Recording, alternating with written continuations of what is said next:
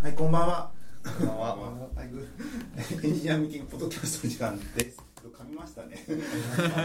はい、えっ、と、早速ゲストの紹介です。えっ、と、アンドロイドエンジニアのゆりやくんです。はい、二回目です。よろしくお願いします。よろしくお願いします。えっ、と、多分これ、サウンドクラウドに上げるときタイトルもつけちゃうと思うんですけども、今回は、えっ、と、GoogleIO2015 にゆりやくんが行ってきたんで、その時の話を中心に聞いていこうかなとはい思いますと。すごいはい、ちなみに GoogleIO って初めて行ったんですか僕は初めてですね。初めて、うんどうでしたかざっくりと言うと、でまあ、ざっくり言うと、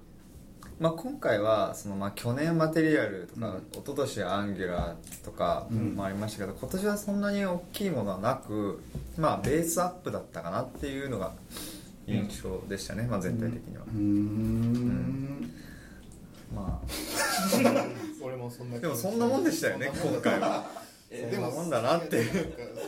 あのアンドロイド M の話とか既視感があることばっかりやったまあまあ指紋そうそうそとうか言われても指紋見たことあるとかでもう本当フルで参加してたんですよねフルで、まあ、今回は本当にさっきのベースアップっていうところで、うんまあ、iOS がもともとあった機能を Android に取り込んだっていうのはすごくはい団体のパーミッションとかねうん多い順番に追っていきましょうかなんか基調講演の話あたりからああそうですねそうですよなねんかあのギズモードかなんかのタイムライン OA 系とかなかったんですかねあでも一応まあざっくりと一次応はあるキんーでノートなんか、まあしかもなんかキーノートの僕あの録画を見てる見てたんですけど、うんなんかなんかなんだろう録画がクソすぎて、うんなんか途中で止まったら次の動画に飛ぶっていうのを何回も繰り返して はいはいはいはいそうするとなんか4時間だから飼育バーがすげえ細かすぎて、さっきのとこまで戻れないとかいうのが、うんを苦しみながら4時間見ました、すごいよなそれ今回の Google はまずはその会場に入って昨日その会場に入った時に、ポンしてたよね、えポンしてたそうなんですよあのに270度ディスプレイみたいな、まあ、もうほぼはいはいはいはい360度、まうんあ、一周してたんですけど、うんまあそれは最後のカードボードの付箋なんですよ、ほうほうほうほまあ要うはカードボードで360度の映像をまあ見れるようになるよっていう付箋だったんですけど、はいはいはいそれでそれでそのピンピンボールゲームをしてて、はいはい360はいいわゆるポンですポンポンってそうそううんそんなちゃんとそのテーブルにうんコントローラーを用意して誰でもはいはい参加できる、まあ順番待ちとかしてたんですけど、うんうんうんなんかウィーンとか出てたのねこのどっちそうがウィーンそうそうどっちが多あいーまあなんか待ち時間に皆さんゲームやっていいですほいよほいほい7000人の前で、うんあのブロック崩しのなんだ対戦版みたいなそう対戦最初のゲームうんですよねしかもなんかこう角張ってるところ270だからなんかここですごい加速してる、シュンってシュンって水だ現地行ってないのにすげえよくわかってるからすごい超見てたすごい、えー面白かった、えーでそれまあ始まりまして、まあ、話し合って最初アンドロイド M なのかなまあ、最初は AndroidM 最初なんかあいつですねピチャイピチャイのピピチチャイャイの基調講演ちっちゃいの基調講ドヤ顔でなんか出てきて、まあなんか数字の話とかそうそうまあそうそうです基本的にはね数字のあ話ので、同じ感じですねはいはいはい、まあ、基本的には今回ほぼ8割ぐらい Android の話そうっすよねもしくは Android で使うアプリの話、うんうんうんで最後の2割ぐらいでそのカードボードだったんで、うんまあ、ほぼそうですねだって地味ですもんねアンドロイド M って言ってその最初しかも一番一番トップとして上がってきてるのがアプリごとのパーミッションってなってたからそうそれそうそうそれか今更かって言ってでもあっていいよかったまあよあっね、てよかったですね、まあ、結局なんかあれがいいのは、うんまインストール時になんかすごいあそうなんですよ結局インインストール時にそのパーミッションが増えました例えば、うん SD カードにアクセスできるようにしたら、まあ、権限をひいろいろ入れるんですよアプリとしてでその時にインストール時にパーミッションが変わりましたとか出るんですけどそれがあるとその自動アップデートがかからなくなるうんなるんですようんこれ手動で更新してくださいっていう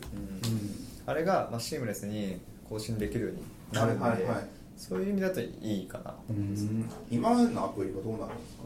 今までのアプリはそれもいけなんか最初のパーミッションと途中のパーミッション2つに分かれるみたいなのになってなかったっいやえー、っといやけ違うんだっけ違うえー、っとですねなんか今までのはペロンっていうやつモードがあって、うんえーっと次は Android の API バージョンが 22?23? うんとかなんですけど、それでそれをターゲット SDK バージョンみたいなの設定して、それに設定をしてビルドして、はいはいその APK ファイルを作ると、うんそっちのパーミッションになるんですよはいはいはい試したら選べる完全に切り替わるんです切り替わるんでですすねねだから過去のやつは昔のままで過去のやつは昔のままです、ただかあの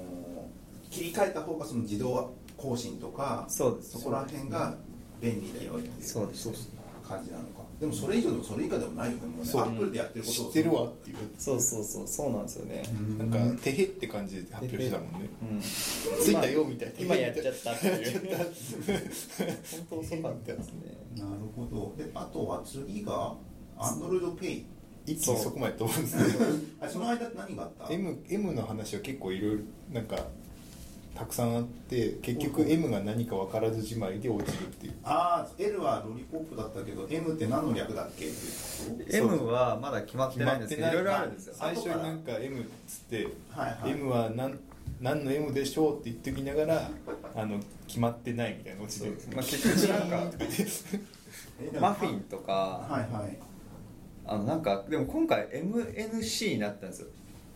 MNC あの今回その MNC っていう多分頭文字取ったんでしょうね大体なんかちらほらされるんですよこうお前ら MNC で何か考えてみろよぐらいのはいはいではいもねその前の前はキットカットは全然違うとこからキットカット出てきたんですけど、はい今回 MNC で思いつくお菓子ってあります MNC で思い浮かぶお菓子お菓子でしょお菓子ですお菓子でその言われてるのはマいカロやンマカダミアナッツクッキ長えなおいあーー とかねはいはいはい大体マカダミアナッツクッキーじゃねえのっていうので言わマれてカダミアナッツチョコレートじゃダメなのチョコレートでもいいかもしれないですね チョコレートでも長いな覚えづらいなチョコレートだっていつも海外旅行 でみんなが買ってくるやつでしょチョコレートマカダミアナッツねっつってまあそのアンドロイドもそのプレビュー版はいをまあ使えるんですけどそのプレビューハイフン MNC ってなってるんでもう多分これは間違いなく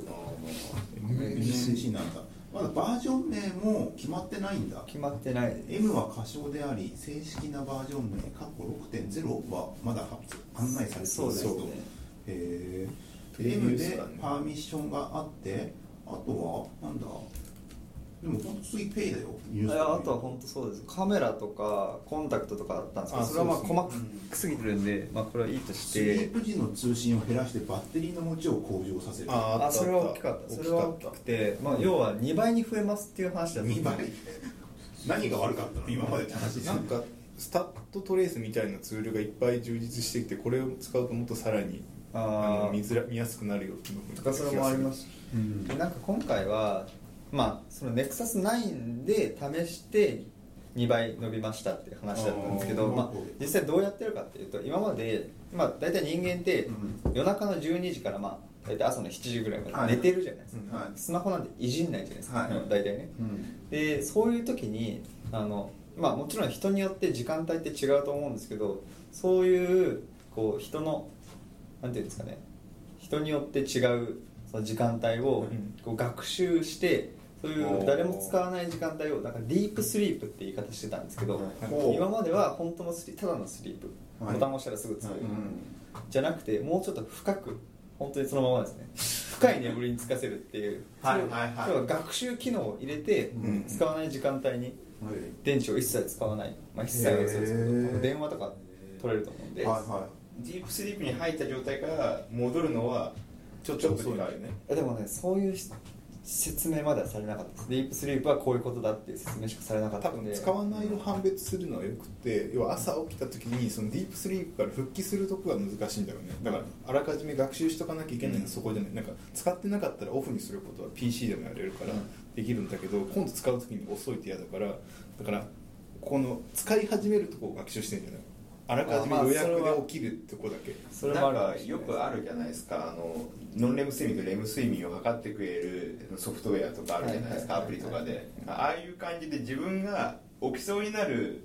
あのノンレム睡眠ぐらいの時にちそょっれはとディー逆プスリーにプをそいつをその寝てる時間を検出しなきゃいけないからバッテリー食うから意味ないじゃないですかだってその間バックグラウンドで動かなきゃいけないんやけどからうんそうじゃなくて使い始めの軌道大体こいつは大体7時ぐらいに使い始めるぞっていうのだけ覚えとけば復帰できるじゃないですかなんか話飛んじゃいますけど、あれですね、なんかディープナチュラルっていうか、まあ、機械学習、機械学習来てますごいなんか、そう機械学習っていうのも今回のキーワードあでれもでしょフォトもそうじゃんそうですうんフォトも機械学習で分類するみたいな、 Google フォトスっていうのも今回見ました、なんかどっかで記あ事見で、ました、見ました。 Google フォトスって、まあ、ざっくり大枠の機能としては iCloud なんですよそうそう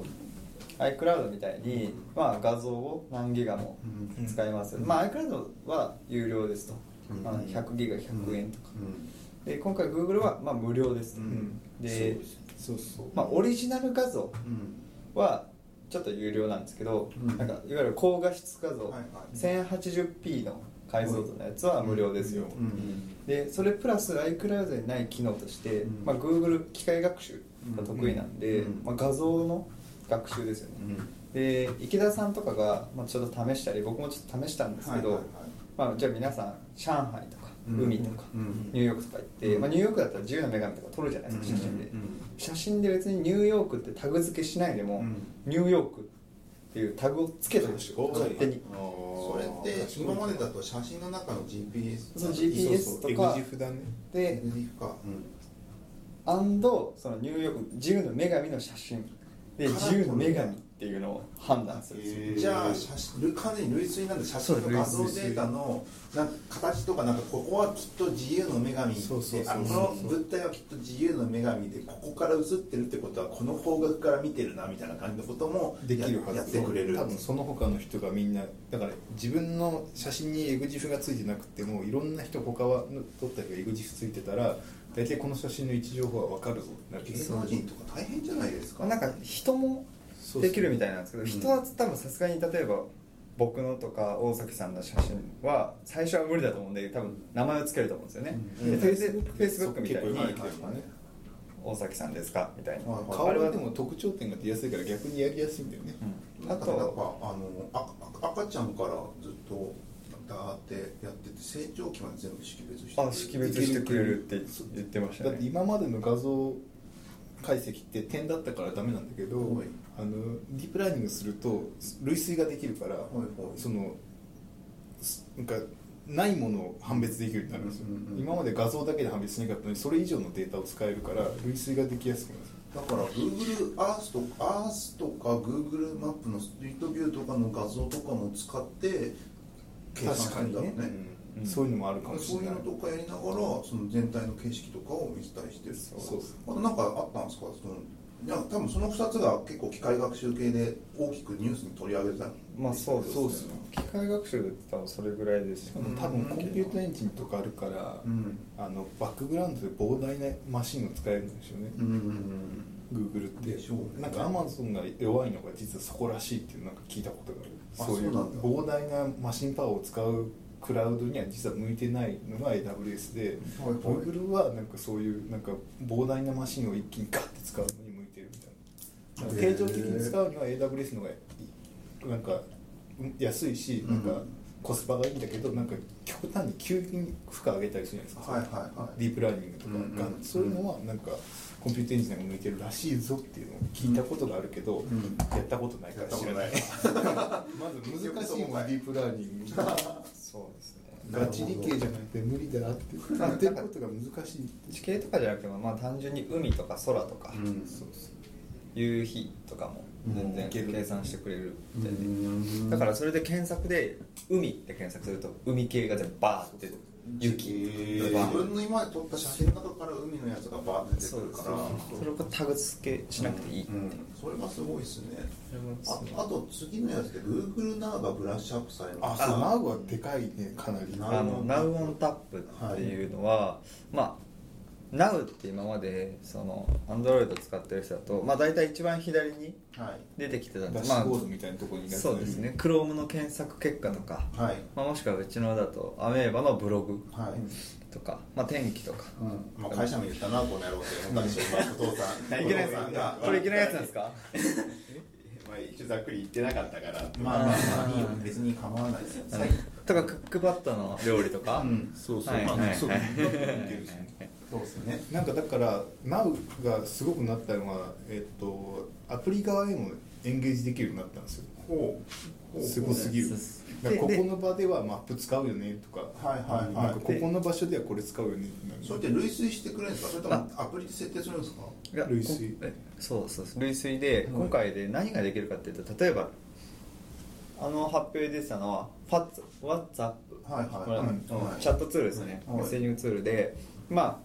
普通にメッセージ交換してるじゃないですか、うんうんうん僕たち、うんそれで、まあ、大崎さんと僕がメッセージ交換して大崎さんが、まあ、例えばなんだろうなまあリンゴはい食べたいって言われた時に、はいまあ例えばガパオ食べたいって言われた時に僕ガパオ分からないとはいああするじゃないですかすごいでガパオなんだろうと思った時にあの説明ではホームボタンを長押しするほいほいとその画面に入っているキーワードを類推して、うんガパオはこういう食べ物ですよっていうのを出してくれるよそううそうにしたいへーアプリ側は何もしなくてよくて、うんうんうんだから Google だからできるんですねアプリの中に伸縮して、はいはいはい検索だよね検索してくれるあのインターネット検索じゃなくてこの端末の中を検索してくれるそうです瞬間的で検索結果と結びつけてだからガパオって検索するとガパオとは何かとガパオを注文するとかが出るんですよあーすげえですだから あとおえってキーワードだけじゃなくて例えば画像もですね、まあ、さっき言った Google で検索できるもん Google で検索ですねあの自由の女神の写真があったら自由の女神がどこにあるかとかそうもう全部出してくれる多分旅行のチケット買うもいけるんだろうねホームで長押しで出るようになるっていうのがすごいですねそううんなんか Siri の発展版みたいだなそうだからなんか GoogleIO 始まる前になんかなんだ Google デベロッパーサミット行ってその時に言ってたこととか考えるとなんか IoT じゃなくて IO GOT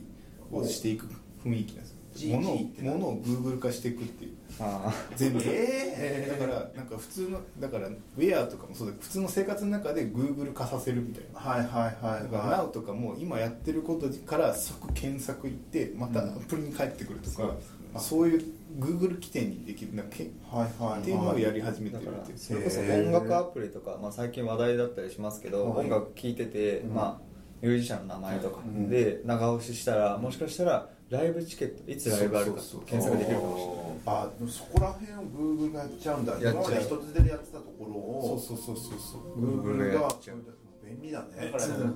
普通のアプリだとアプリの中で完結して次のアプリになんか行かないじゃないですか、はいでもそれを間に Google 検索っていうのを挟むことによって、うんアプリからアプリを行き来してこううん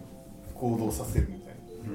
なうだからハブになるっていうだからアップルじゃできなさそうなことをやってるっていんうなんかすごいですねそれはでも確かにでもアプリ同士がなんかスケールしそうですよねそうだからおず互いにっとアプリがスケールしないっていうことが問題って昨今言われてるじゃないです言っかてだるからクオリティを上げてなんかつどんどん集中して使わせるっていうのが今のやり方じゃないですかデザインを上げたりクオリティを上げたりしたらずっと滞在してくれて逃げなくなるからそのレッドオーシャンのアプリの中で生き抜くには今はこれだっつってんだけど次はもうそれのそれさらに先はアプリ同士のエンゲージだからお互いのアプリをぐるんぐるん回していくっていうのにうまく適用していかなきゃいけないだから短期能になっていくんじゃない今度多機そ能れっのものになてってサービスがサービス側は何か介入できるんですかねいやなんか写真となかんか料理とかあった時にこのページは料理の写真ですよとか料理のページなんでこれを検索させてくださいっていうふうにとかじゃなくてもう完全に Google が勝手にやるんで勝すか手にね検索だからあれあれあのアップインデックシングを使っはいはいはてインデックスしたものに対して検索結果として貼るっていうへーでリップリンクで返すだかへーらだからアプリ側で勧誘したければアップインデックシングで自分のアプリの中のインデックス化をどんどんしていかなきゃいけないほうだから今何を使ってるこの画面ではどういうことだっていうのをどんどんアップインデックスにかけないとそこの Now の一覧に上がってこないから自分のアプリはずっと使われなくなっちゃうわけですねへーアップインデックス経由になるんだアップインデックス検索って検索って経検索基まあ本でも検検索索が系経緯かどうかまではちょっと今回その、うんまあ、キーノートってそんなにうん時間取らないんで,、はいはいはいでその後に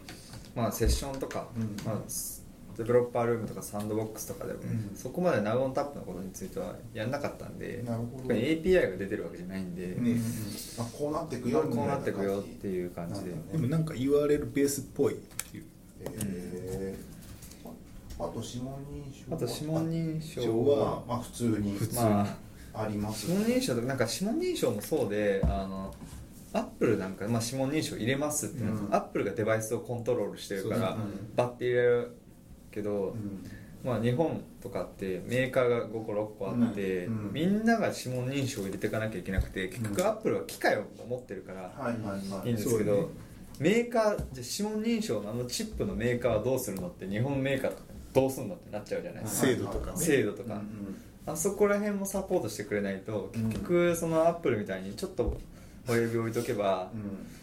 解除されるほど精度高くないんじゃないかなと思っちゃいますけどなるねほどあそこそこが一番微妙だよねだから、まあ出てここのないとセンサーこの手ここの端末だと絶対失敗するとか、はいはいはいもうデバッグして泣きそうになるよねその指紋認証 API は これだと落ちるんだよななるほどな次 IoT 向けアンドロイドブリロブリロブリロブリロはなんかさらっとしてましたブリロはさらっとしてえななんんかかウィーブビあーウムィーブウィーブの方が大きいっていうなんかプロトコルというかなんか、はいはいなんかなんていうのあれ通信通信ターフェ規ース格みたいなインターフェースみたいな IoT スマホクラウドの相互コミュニケーションなんかスキーマみたいなものらしいですよ Weave ってほうそのほうほう Weave のスキーマにのっとるとお互いがそのどういうあの物と物がどういうプロトコルで通信しればし合えばいいか分かるっていうなんかはいは単純にスキーマみたいな感じだった気がするなんかいはいそうへでえすそのブリロも結局言ってたのはアンドロイドベースうんって言ってたんですよ、まあ言語何で開発できるかどうかまではちょっと言ってなかったんで分かんないですけど、うんうん結局やっぱり物を全部アンドロイドにしていく、うんまあアンドロイド TV も車も時計もそううんスマホもあそう車全も部そ言うっでてすたけけどどドヤ顔で裏側でウィーブの方が後に提供されるいや同時だと思うよ、うんなんか同時っていうか後記かも事しをれ見ないてけどるとあとうんあのビーブはまだまだそううんウィーブのプロブリロだかがらブリロレビューが先そうそうでブリロじゃなくてもウィーブに乗っかれば iOS でもあー Android でも物を動かせるようになるよっていうのがウィーブっていーうう、ん Google ウェーブってあったなと思いながら見ては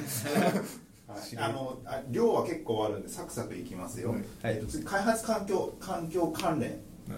た Android スタジオオいやそんな大きいニュースじゃないですそんなあ大きいニュースのまあアンドロイドスタジオでビルドが早くなりましたっていうところと、はいうんあれあ XML、えーえー SVG とか使えるようになるんだよね SVG もそう、まあ、SVG はちょっと細かい話でで、まあ、C アンドロイドスタジオで C と C プラがサポートされましたよ、まあ、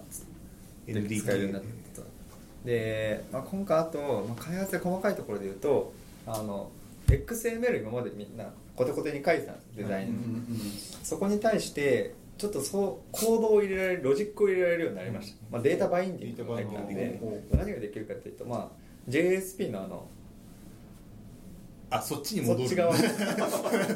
かしいこれ感じになる JSP JSP やわ あ見たことあ こるれ見たことあるね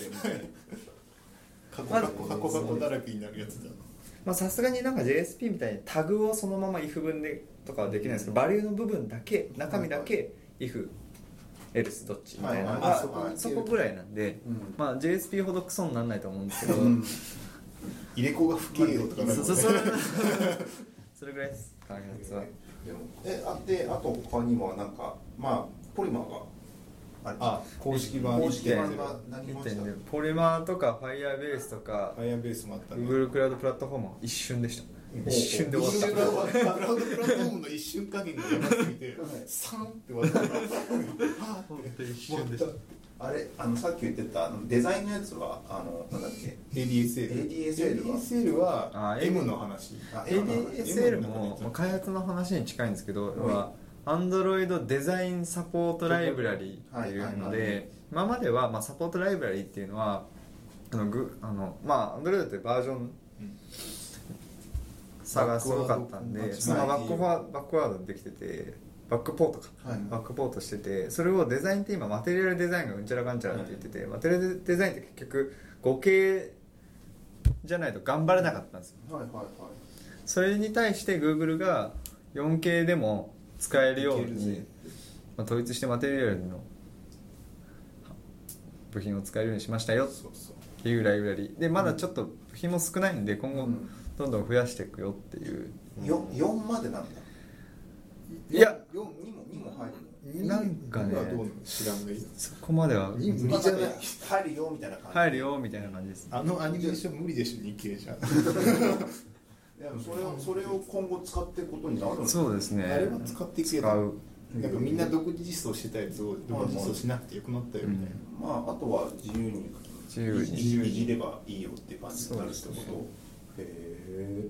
それとあとはアプリテスト環境あクラウドテストラボそうですねああそうだそう言ってたクラウドテストラボはもう使えるっぽいんですけど、今までその Google の Android デベロッパーコンソール、はいはいまあ、APK をアップロードするようなうん画面で、うんまあ、結局どうやって使うのかわかんないですけど、うんあの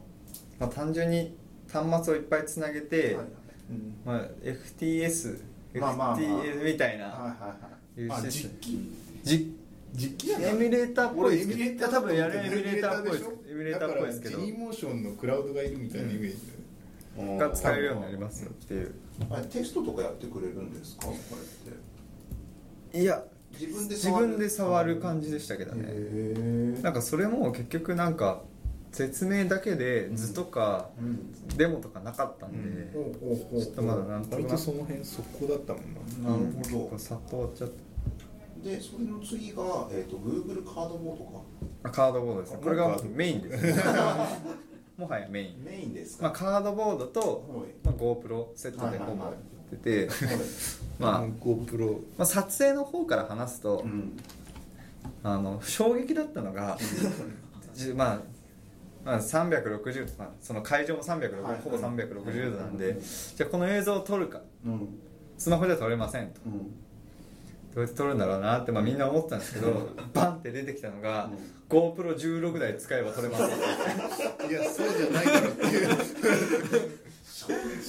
だよ16台っていう それいくらだって会場湧くよ会場は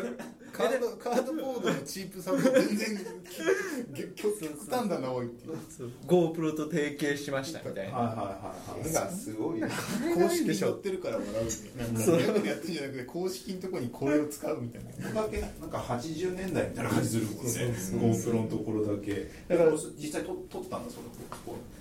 だ多分撮ったみたいですけどねでその Google は何をするかってその GoPro のマウントこそうはいマウントをマウントの部分を作るりました あとは GoPro 買ってくださいみたいなあそういうことなんだそうそうそう16台必要ですいやー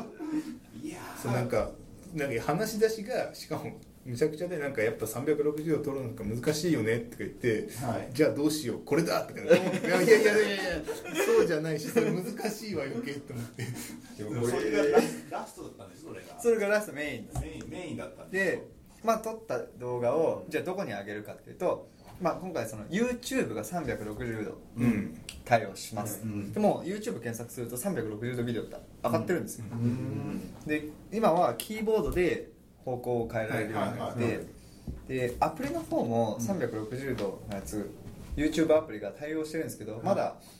アメリカのサーバーしか上がってなくて、日本ではまだバージョンアップされてないんですけど、うんうんうんでそのデータを使ってまあ一般ユーザーはこの段ボールで、はいカードボードという段ボールで、はい見ればい見いればいいんじゃないの お金持ちだけが撮影すればいいんじゃないですかっていう感じでしたねえー、でカードボード今手元にあるんですけどこれって何もらえたのこれこれはもう結構会場にポンポンポンポン配ってるんで、あー僕も2個ぐらいはいはいはいもらいました、まあまあそんな カードボーまあドコストは絶対安い安いですよ安いですそうダンボールっすでこれバージョン2なんです、まあ、カードボード自体は去年からはいもうすでに存在していて今回は何が違うかっていうとあのネクサス6が入るようになりましたま 大きくなって あっていうのとあとボタンがつきましたあれそれがでかいんだよねボタンって言ってもこれボタンなんか押すとはい真ん中がへこむだけなんで、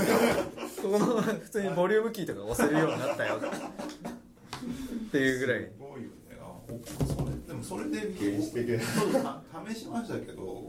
のあのすごく結構それっぽくなるそれっぽいからねそうそうそれっぽいですいや面白いですよ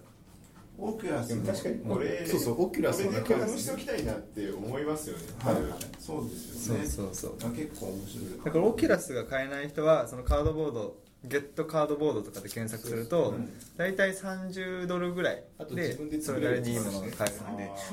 30ドルかそこら辺に置いてたのに でもオキュラスの中今ネグザスのディスプレイ使ってるから解像度変わんないんですよねうん確かーネグザスギャラクシーネグザスかなんかのディスプレイ使ってるから一緒なんだけど、ああいうなんかかなんだ上上向いたり下向いたりっていう機能が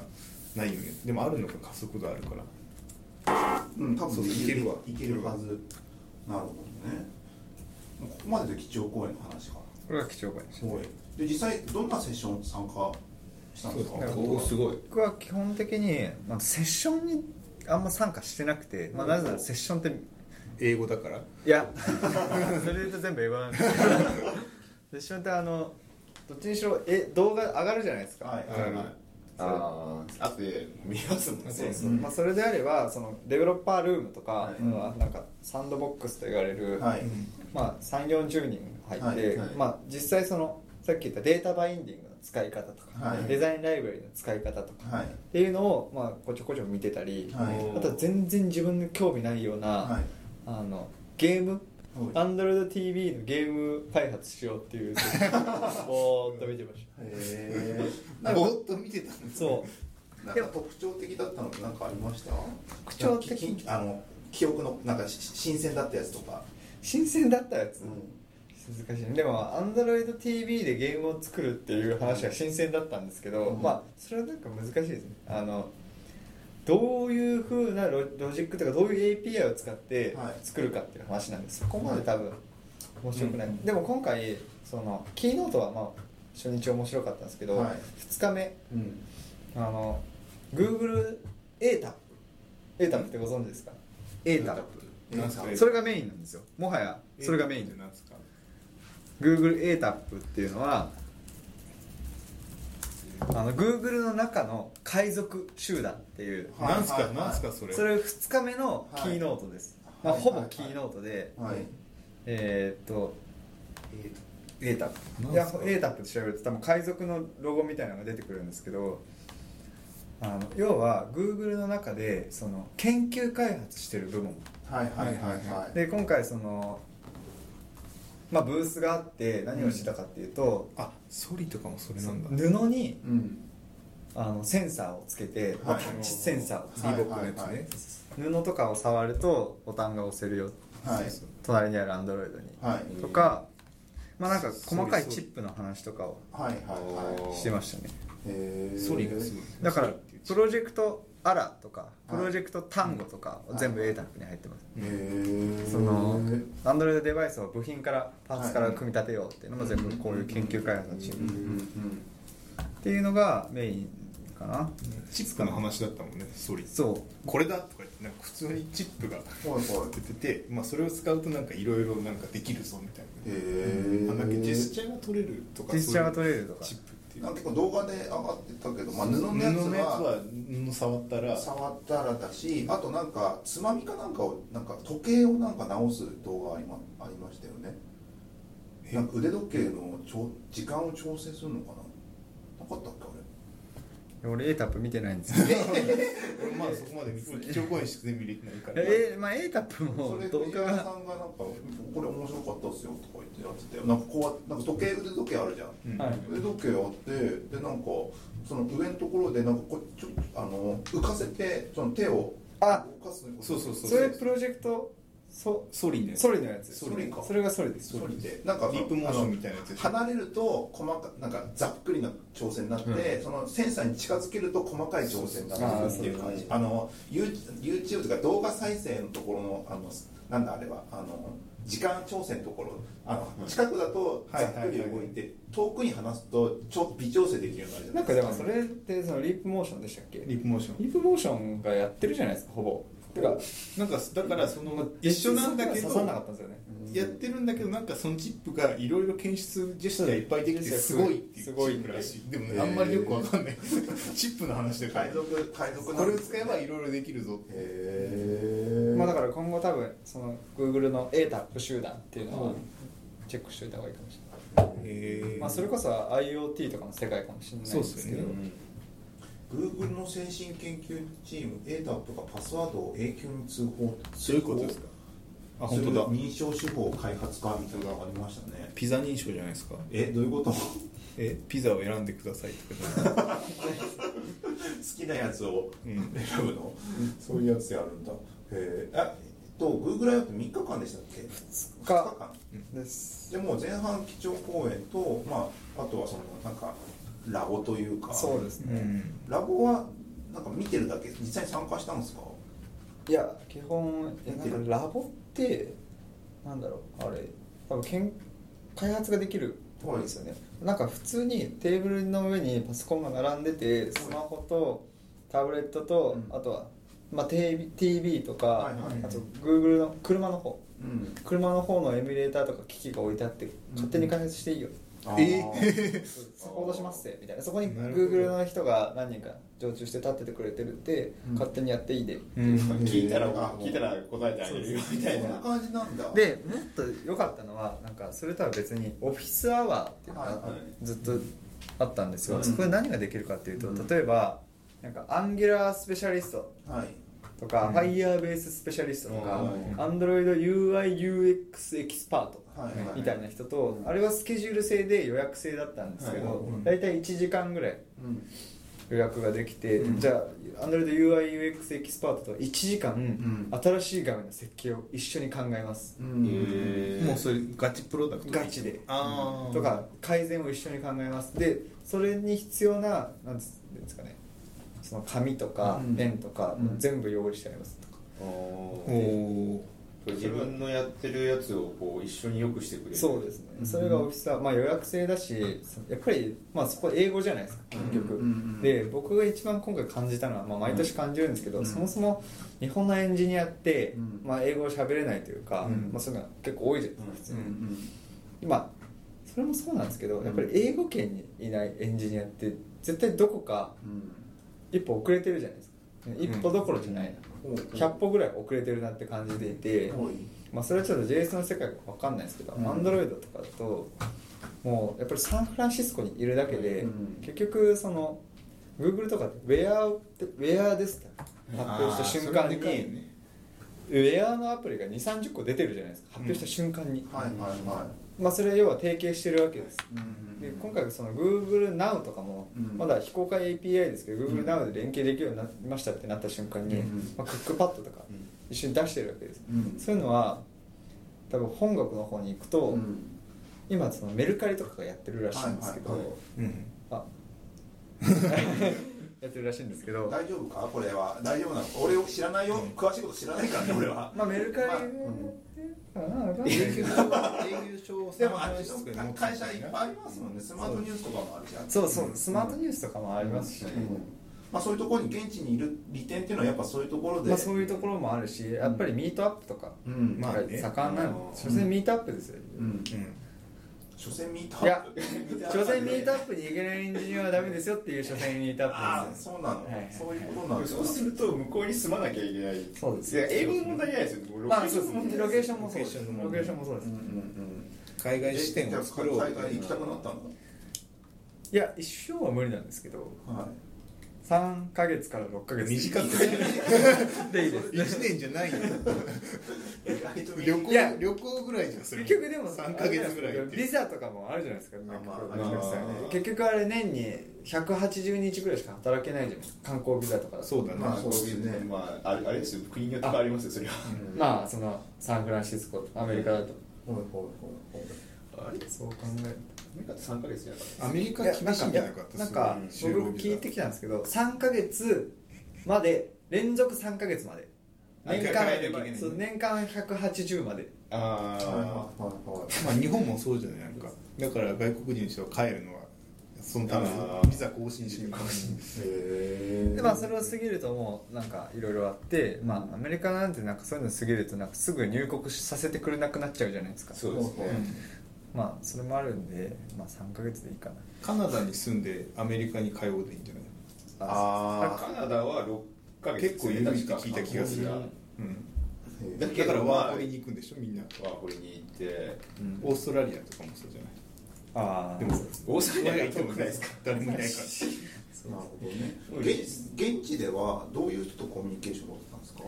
まあ、結局日本人が多かったです日本には何人ぐらい来てたんですか日本人は、まあ、全員は分かんないですけど大体2 3 0人ぐらいでしたねああでもそれ程度なの7000分の230とか7000 7000人ぐらい来てた多分7000人毎年7000人ぐらいなの、はいはい、まはあいちょっと人数は出ないんで分かんないですけど、まあ、会場に入るぐらいだから決まってはいるよね、ああのれはいオープンスタックカンファレンスが何百人いたんでしたっけ何人だっけ結構いたってって言ってました400人ぐらいいてたらしい日本えかー、ら、カナダカナダ S SIR の皆さんとかベンダーの皆さんがいたらしい会社として出しやすいのかもしそれうない出しやすいね だからまだなんか B2C 向けの人はやっぱ会社がお金出してくれないじゃないですかこ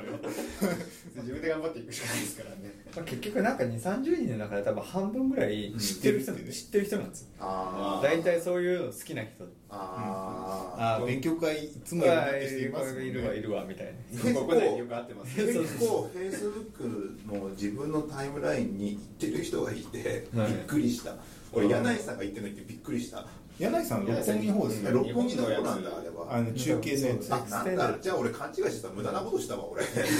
クステンデッドに行ってる人は多い ですよそうそうほうなんしかかも深夜にやったでしょあれそう深夜深夜超大変だったなでんしだょよなあんだ のよ本のシネマズ がっかりしたよすげえがっかりしたよあのそうだね世界中つないでるあれも微妙よくわからなくてなんかアフリカのどっかの大学の人たちですキャ あーそうそうそうなんだこのシーンっていうあそれ夜にやってたやつなんだそれ日本でもやってたのやっか日本でもやってます毎年やってますよねこれはへえ逆に行ってよ行ってよかったと思ったことって何ですか行ってよかったってねやっぱり雰囲気ですよねあーまあ結局まあそれこそキーノートとか全部片っ端から動画上がるんでほぼ、うんはいはいはいそれでいいわけで、うんしかも訳して上がってくるからねそうですねそうそうそうなんですよでそれこそエクステンデッドって今日は同時通訳なんではい なんかあれとかはしなかったんですかその向こうの、えー、と現地の人となんかこう交換したりとか情報交換とかアドレス交換とアかドレス交換はしなかったんですけど、えー実はあの Google 以外にもそはの,、いその前後の日ってずっとイベントが起こってるんですよ、便乗イベントねそう便乗イベント、うん例えばその Twitter のパブリックイベあンパブリックナイトだったっけパブリックあげ上げてたやトつでとねか、これは何をするかっていうとクラブハウスをうんうん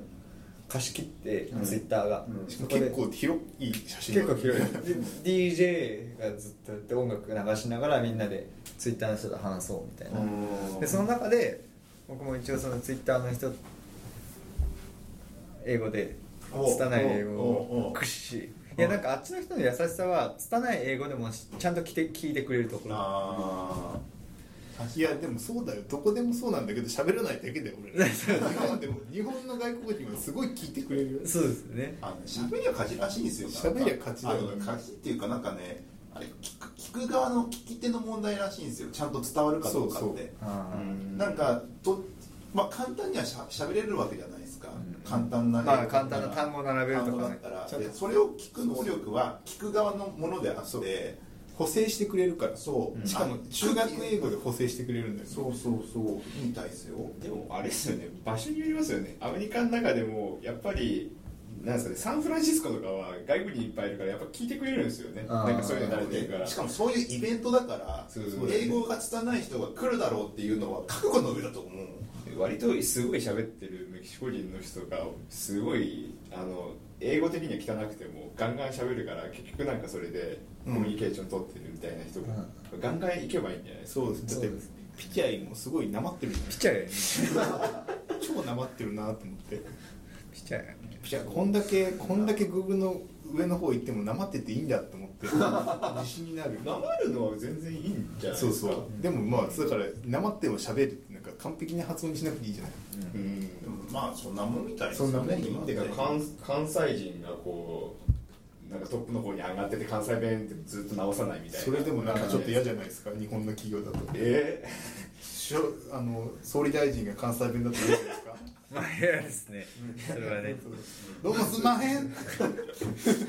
どっかで聞いたことある会見があるぞなんかなんか緊張系かなんかであったで気もがするあれサンフランシスコはあっち側だからなんか関西地方系じゃないですか日本でいう、だからおおらかですね多分きっとニューヨークだとな殴られるかもしれ ないそんなことないまあ、場所によってはそうだね優しい人多ー、い怖いの絵ありましたよね、なんかニューヨークだとなんか罵声を浴びせられるけど、サンフランシスコでロサンゼルスだと黙ってあこの人こういう人なんだなってずーっと眼差しだけ向けられるみたいな、そういうキャラの違いが東京の人はなんか倒れてる人に声かけないけど関西の人声かけるじゃないですかあそういう感一じな番んだ渋谷とかに倒れてたらはいはいはい結構いるじゃないですか夜いますねよねゾンビゲームみたいになるじゃないですまあか渋谷駅に帰っていくと確かにいますねそうかそういう感じなのかまあちなみに実際その現地に23ヶ月例えば行くとするじゃないですかでそこから帰ってきた時ってなんかもうその現地の人とつながってるから情報は常にアップデートされる状態にできるもんなんですかねその自分 がいや結局なんかずっといないとダメみたいうんなんかあのやっぱりあっちの Google と繋がんないとダメかなと思うまああーね作るプラットフォームっていうかもう抑えてるとこ抑えそうです抑えられ抑えてくれる会社だったり、うんまあ、場所だったりはいチームになっとかないと難しいかなって、な環境がすごい重環要境が違うにアップルは横浜にできるか らアップル製品にベットするんだったら横浜に住むのがいいです ねそしたらなんかちょっと行ったらハブとか行ったら飲み屋に行ったらあーアップルの人いるかもしれないっていういるかもねしれないってなると情報聞き出せたりするしこういうことやってるみたいなのが分かるだからそういう環境確かにね実際にその、まあ、エキスパートの方と話をしてなんだあ話せ話せたんですかまず、うんエキスパートの方誰かいや今回話してないですエキスパートのやつツイなんかッターのエキスパートしか話してない通訳みたいな人い行ったの一緒に誰か英語できるえっもう誰ももみうんな誰もね行かないっす 振りがもう誰か一人ぐらい英語得意なやつ入れてこうよそれはいや違う違う結局チケット制じゃないですか、うん人数限られてるじゃあ通訳雇おうよいやもう本当通訳の人ガイド雇えばいいじゃんいやでもあの中に入れ中に入れないえあ待っててもらえばいいじゃん 外でだって結局外のミートアップが重要なんだったらミートアップはいけるでしまあょミートアップはそうですね訳してくれよって言っていやでも結局その Google じゃない話ですよねミートアップはそうそうそうまあ、まあそのそ周こは辺のでいるじゃないちょっと周辺のやつだったらいいかもしれないいやでもなんか、あのーまあ、うちの会社外国人の、まあ、働いてる方日本語もうまくて、英語も喋れる方多いじゃないですか、そういう人一人は連れてった方そうがいいよねっていうのはそしたら若多干分ね情報のそのそれは取り方がね何倍にもなってるとそ思ううそうそれはね 今回大いに感じましたそうだよなんですよあそこですよそれはそれはそうだよで多分自分ネイティのブ一人連れてきゃ接いいのにそうネイティブの人を行ってしかも接し方とか覚えればそう次回こうやればいいんだっていうのがなんとなくまあそうですよねそうやってもんだったいねなすいやなんかねあのですよ前回前回じゃない、うん去年僕行ったじゃないですかサンフランシスコ、その時に、まあ英語が堪能な、うんうんいたんですよ、うん英語が堪能な中国人が、うんまあそれはそれでよくて楽だったんですけど、うんまあいるいたらいたで、う全部頼っちゃうあーでもそそこはでももうあのあれじゃん気持ちの問題で気持ちもまああまあまあででも今回は頑張ろうと思って、はいはいまあ、そんな人数は喋れなかったんですけど23人とは喋ったわけでほうほうほうなんかそれうちのチームでも23人ぐらいいやでいやそうです そうですけどそうですけどね英語の勉強してたよね僕一応今ちゃんと毎週日曜日に、はいあのプレゼンスっていうはいはいはい通ってまして、はいはいでだから毎日90分ぐらいの英語の勉強をしなきゃいけない課題をずっと与え続けらはいはいれはい中間重報いやつだうん中間報告をえー毎週水曜に行いみんなでハブに飲みに行って外国で喋ればいいじゃないもうそそれも手ですけどね、うんまあ、今回だそっての俺の英語ほとんどそれだよあでもなんか今回はまあその会話の方とは限らず、まあ、その文章を書くうんライっていうのもそうだからまずまずその復習をするために英文法をうんを1ヶ月でっていうコースをまずやってから、その後にその2ヶ月かけて会話とか、はいはいもしくはトイックとかはいはっていうのをやるんでまず1ヶ月そうだよでね5万円ぐらいいでどれくらいやってるんですかえー、今今まだ2回二回しか 2, 2週間分勉強しましたほうほうどうどうですか感触いやでもなんか結構ななんだろうな、まあ、中学校高校ぐらいって大体英語の本って34冊になるじゃないですか、うんはいはいトータルうでんずっと1.2冊とかはいそれが本当に薄い50ページぐらいの冊子に詰まってはいはい本当に必要な分だけそうだようん俺もそうだと思うよだからそれはすごく勉強になりましへーでも一日九九十分たな1日約90分ぐらいやんなきゃいけない時間取れてるいやそれ大変だよねまあ、大変ですよね、まあ、90分ずっと読み書き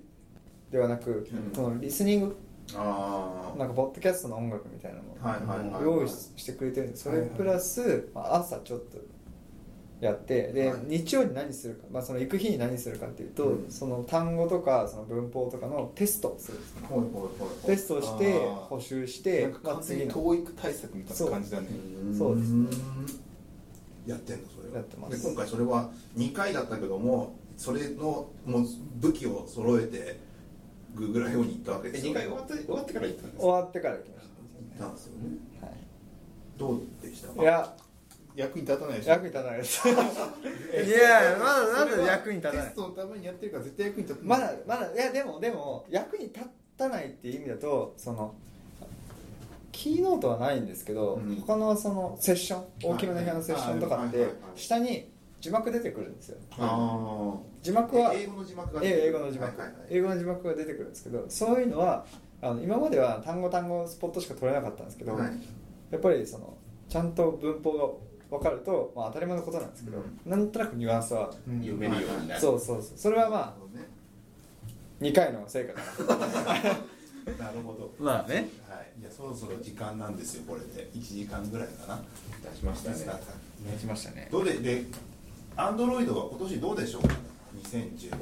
アンドロイドああだからそれがだからそれを言ってないするからそうそう問題なのは M が一体いつ使えるようになるのかですよ M はなんかまあ今年の終わりとかもしくは夏終わりとかって言ってたんですけどはいはい結局 M まあ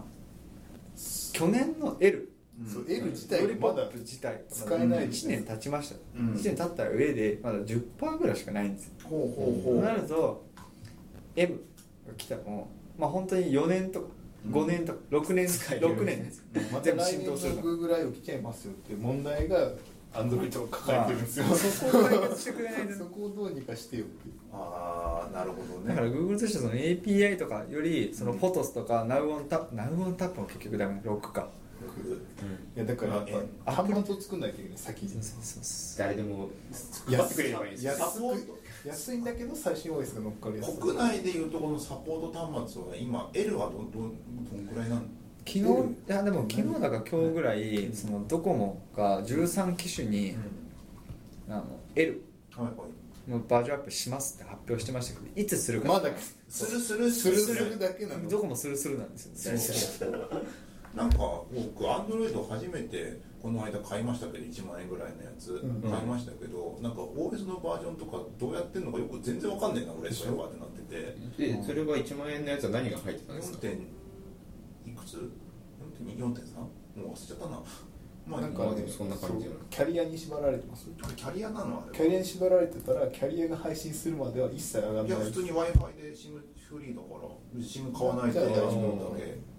その時って、僕全然素人だから分かってないですけど、勝手に自します分で OS のバージョン上げられるの上げられま投げらすれるあそうです配信されたらネクサ配ス信されネないクサスシリーズだったら配信されますほいほいほい。ネクサス CD じゃなければ、配信されないんでキキャリアから配ャ信リアされキャリアキャがリア配信え、キャリアだって、でも、キャリアないんだったキらャリアない自分でです自分で、それは自分でできるものなのいやできますよ一応じゃあ自分でやり方を探してやそうれば勝手に上がって、おう動くかどうかわかんないけどそうっすおうってなるってことジルドからですすなんですね前のやつ試しどにのくらいのスペックなんだろうって思っちゃいますよねなんだっけ忘れちゃったの完全にエ買っクてスペリアじゃないあのね XTC ななんでアンドロイド買おうと全本思ったんですか全本ですからいやなんかこのタイミングでなんかね1台ぐらい買おうと思ってやったらちょうどねアマゾンでバーゲンやってたからねネクスでもネクサスシリーズ買うのが一番いいです4なんか四そうそうみたいですねネグザス4はアンドロイド5まで来てますからねもう結構早でくそれで言うと次そのネクサス5の新しいやつが出るっぽくていやそれが良さそうのキーノートでも言ってましたけど、まあ、指紋認証搭載したやつと、あと USB Type-C ねに変わるらしいんでそのそれにしようかな俺はそれは次はもう割れてるしアンドロイド欲し欲しいんですけどねそうそうネグサス以外買ったら地雷ですよだからうあんなんのか M を発表されて多分使えるのが2年後とかになるからうっかりやるとなんて読むのえフフレアーズフレアーズ F4S プラスなんすかそのわけわかんないやつ日それ本多分の1万円ぐらいここ安い万円ぐらいのやつだと思これですよこれパンダフォンとかじゃないですかあのそれ4.4度それ聞いたことないでいやこれはめっちゃ綺麗デュアルシムスロットじゃないですかアジアで大人気ですよそうそう1万円ぐらいで 2, 枚二枚刺さるんですよねそう刺さる刺さる2枚シムが刺さるそうでこれが4.4ですねそうそううんアマゾンでなんか何かとあの安売りっていうか1万円ぐらいでバーゲンで売ってるから、まあ、これ触ってみ安いて、ですねあ1万円だなと思っておしまいってなってるところなんかでもなんかね安いのはねもう浸透しててすげえ買いやすいんですよ今だからそれに L を入れてくれてればいいんですよだから入る気配が全くそないうだからそれが問題なんですよだから最新 OS 入んないとドヤ顔で言われても使えないみたいな、難しいそこら辺はアップルがうまいところうまいところよねだけどアプリケーションに関しては Google の方があなんか言ってるからネクサスをか実質ネクサスがすげえ浸透すればそうそうそう多分ばらまけばいいんですよネクサスをネクサスをそうネクサスはバラなんかアンドロイド1っていうのがあるじゃないですかそれはそうそうアジア向け1ワン、はいあワンワンそうか本じゃないですね1は本当に1万円1万9000円とかでインドとかでばらまいてるんです2万円ばらまいてるまあ安いよっていうまあスペックもそこそこでもあっちの人たちは十分なんでそれを本当ばらまいてほしいですよねばらまいてその代わり OS のアップデートだけ上に上に行けるようにしといてなんかそうっすよねまあだだなんか愚痴になっちゃったねそうだから俺は結局それ見ながら M, M 長えなと思いながらでもこれ一体いつになったら使えるんだろうなってじゃあなんか作り作り手側からすると今年のアンドロイドはなんかスステイっていうか L のまだまあまあまあそうですねまあでも今回その一番いいのはそのデザインライブラリ ADSL でではいザインがねマテリアルデザインをもうちょっと下の端末にバージョンに入れられるようになりましたとはいはいはいなんで開発効率がちょっと上がったそうですねんぐらいそうだからみんなあのフフローティングアクションボタンを使えるってそうデザインはあれなんですよね、あのー特に発展はしてないんですねなんかでもマテリアルのやつ言ってましたよねあいつメタマテリアルデザインで発表してくるドヤがあ違うわ Google フロー2015もやるよみたいなイエーイとか言ってたえーなんか Google フローってあのデザイン系のイベンあトはでいはいはいフローだっけ違うわなんだっけ忘れちゃっはいまあしばらくマテリアルデザイン推しなんマでテリアルデザインのセッションあそうそう今回も何回も何個もあったんたハでッピーバースデーとか言ってましたよそうだねハッピそうーだバーねスデーマテリアルデザインでコンでコンポーネントが増えていくかどうかぐらいな感じなのかそうそうそうでもなんかマテリアル Google の人も言ってましたけどマテリアルデザインはガイドラインではないらしくてうんはいはい、ガイドラインで行ったことがないらしいんですそもそへもー一回もあれへだーから Google のブランディングだかブらランディングの要はデザインフレームワークっていう言い方をしていメソッドだてからこれを使うのも使わないのも自由うんだからそのレールズみたいなもんではい使うのも使わないのも自由だしそれによって Google がそのプレイストアでフューチャーするしないは問わないらしいんですよえそうなのそうだよ良ければうんマテリアルデザインじゃなくてもうんフューチャーするし、うんマテリアルデザインを使ってるんだったら乗っ取ってるんだったらちゃんとマテリアルデザインにした方がいいものができるよ、あシそーうムなんレスだ使わないなら使わないでいいよっていう、完全無視するかみたいなそうですそうですこれも自分で決めていいなんか下手に自分でやってわちゃわちゃするんだったらマテリアル使いなさいってあ従っておいあたと方がはそのマテリアルのメソッドだけを自分のそのデザインのなんか形に落とし込んでやるとかねそうそのレイヤーレベルとか、はいだからあのペーパーメタファーとかそれは Google が言ってるあのマテリアルデザインのトゥーマッチの部分だから、いやペーパーのメタファーじゃなくて俺はこういうメタファーでいくんだっていうのを作ればいいわけってだからコアの部分だけをこうそうコアのメソあれはどこにでも使えるしなんかレスポンシブルなデザインするときにあのメソッドにのっとくとくと後で楽だよねっていう、そのそれが詰まってるっていうなんかあれあるじゃないですかあのフロントエンドの方にもなんかベストプラクティス集みたいな Google の、ああいうボイラープレートみたいな、はいああいう感じみたいなえじゃあさエバーノートがさアンドロイドアプリをマテリアルデザインにししたぜ仕方なくブランドがあったんだけど仕方なくそうそうこっちに載せたぜっていうのは考えすぎだよってこと考えすぎ、なんかその Google の人も言ってたんです本当に勘違いしてるのはガイドラインって言ってないよっていうただしなんかそのエヴァノートだったかなそのか置き換えた理由がなんか結局のところ OS のを使ってて次のエヴァノート行って行ったり来たりするときに違和感をなくしたいから乗っかったって言ってだからナウンタップとはふあれなんですよねマテリアルデザインですよねナムのタップの中は多分マテ中リアはルそうなんですよだねからだからすげえなんかあのものなんかリアルなやつの中でいきなりそれが上にかぶさるとなんかもしかしたら気持ち悪いかもしれないあとだから急に新しい UI 出てきた時にユーザーが何やこれ分からんってなるじゃないですか、でそしたら使わなくなる可能性すごい高いじゃなはい、いはいそれもいつもよく似たインターフェースで使える方が似てるからあの使いの迷わなくて使うっていうただそれだけっていう、だってもう乗っかってくんだもんねそのアプリの中を解析して勝手にこいつはレコメンドしてグーがねやってくるからシームレスにデザインがつながってないとなんか気持ち悪くなっちゃうんだよねだからあのあれですよもう一個さっきこのラジオの前言ってた Chrome のカスタマイズタブっていうのができるらしくはいはいはてそれはアプリの中に Web じゃなくて Chrome のタブを入れ込むみたいなほそのタブの色とかはいなんかラベルとか変えれるんですよほうほうそれをアプリの中で URL 開くときにそれを使って開くみたいほうなだけどそいつは絶対マテリアルのデザインのフレマックの上でしかカスカスタマイズできないから急にリアルなやつからマテリアルペトンってしたのが来ちゃ来ちゃうと、せっかくカスタマイズできるのになんか、うんあれなんか変なの来たぞってなっちゃうんですそういうのがシームレスにやれなくなっちゃうっていううあとあれますます難ッしジいとかウェアかまあね、ウェアは結局あのマテリアルデザインバリバリでなされるから今これはまたしばらくデザイナー悩みますね悩みますよね、悩みますねどっちってウいうェアアンドロイドウェアとあのアップルウォッチのその極端さがもうやばいですよだからあの2つのうんみんな泣きそうになりながら作るんだろうなってはいなんか艶っぽい感じでアップルウォッチいくじゃないですか、うんでも Google ウェアは全然艶っぽくなくて、うんもう本当になんか通知っぽいはいはいなんかここにディスプレイが本当ついてる感覚なんですよだから時計じゃなくてディスプレイなんですよ、はいはいはいでもアップルウォッチはあのごついあのもう時計じゃない時計の時計じゃないとダメ重厚感を出そうとしてるよそうそうねそなんかね、だからその両極端だから大変だなと思ったどっちが流行るのか両方ポシャる両か方ポシャる分かんないけども、まあ、そこは今年のねまあもうしばらくかかるかな、うん、うん多分アンドロイド M アンドロイドのその L とか M がちゃんと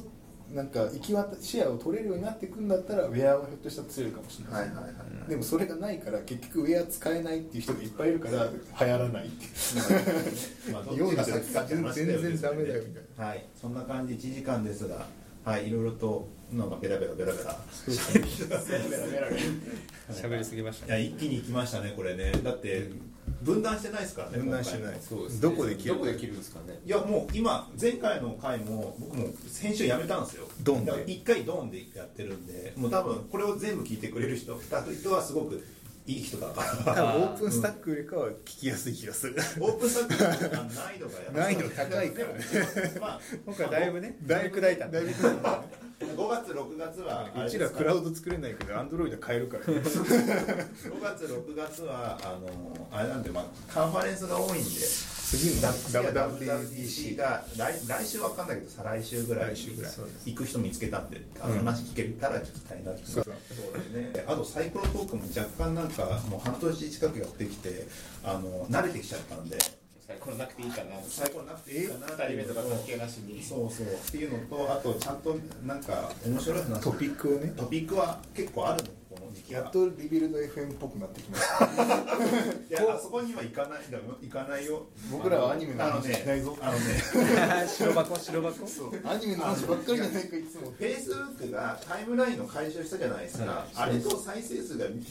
見事にマッチしてて、だから僕の僕しか今フェイス僕のフェイスブックのタイムラインしか上げてないじゃないですか、だから再生数すごい減ったんですよああそうだからちゃんとやんなきゃいけちゃんと、まあ、せっかくだから100ぐらいはキープしたい、再生数えこれ要はそのリビルド FM みたいに浸透してるんですか全くしてないしよてないけど一応 iTunes のポッドキャストのあのポッドキャストに入ってます入ってるはいはい結構上の方行ってる要はリビルド FM みたいにクライアント作ればいいんですかねリビルド FM はアプリがあるんですああるんだアプリアプリで作ってるんですよすげえなそこまでやってんだ有志が作ってる有志ですねすごいクすごックいパッドの人が作ってるんでへてかあのリビルド FM の人もクックパッドですよねあの人そういやいいややそうですそうですあの人さカリフォルニアかどっかにいるんだよねああそうですね今かでスカイプとマイクもちゃんとしてるからねこそう送ったんですよあのポッドキャスト撮影セットっていうのがあってリビルドの、もうすっげえごっついマイクがあって これこれ勝てねえぞあってのエンジニア界隈でポッドキャストやってる人って何人かいるじゃないですか、そのそういう人たちってこんなマイクじゃないですよ今僕のやつってなんかスマホにくっつけるちっちゃいマイクでやってますけど、本当にザ・ラジオみたいな感じのすっげえマイクあのなんだアプリの録音アプリにあるようなマイクの絵があるじゃないですか、あれみたいなやつを使ってるんあですよそうガツッとしてるやつでそれでちゃんとやってるから音もいいしちゃんと編集もしてるけど俺ざっくりだもんねこれ録音してリップとかも全然編集しないでそのまま出しちゃうし音楽も入れないからね確かにね他のリビル F の音楽あるわそうそう他の人たちみんな音楽入れてるから、ね、 LDF はしかも広告も撮ってるようにしますよ広告も入れてますよね入れてる入れてるそうあと有料でログ聞けるみたいそなう広告とかあれ結構お金あのドルで払うらしいんですけど900ドルとか800ドルぐらいするらしい広告へすごーいな MacBook 買えますね違う仕事になりますねいやでもそこまでやるんだったら確かに編集する労力を使ってもいいかもしれないそういうのあるんですよでもだからだからだからそこまではないじゃんオオーディオ広告あるらしいですーディオ広告はね、まあ、 Spotify とかに入ってるやつでしょこれがジングルとか入れ始めたらそうそう大崎さん死んじゃいますようん面倒くさいよそこまでははいそんな Spotify そんな感じですがはいじゃあ以上になりますじゃあまた近いうちにはいまた来てくださいはいそれでは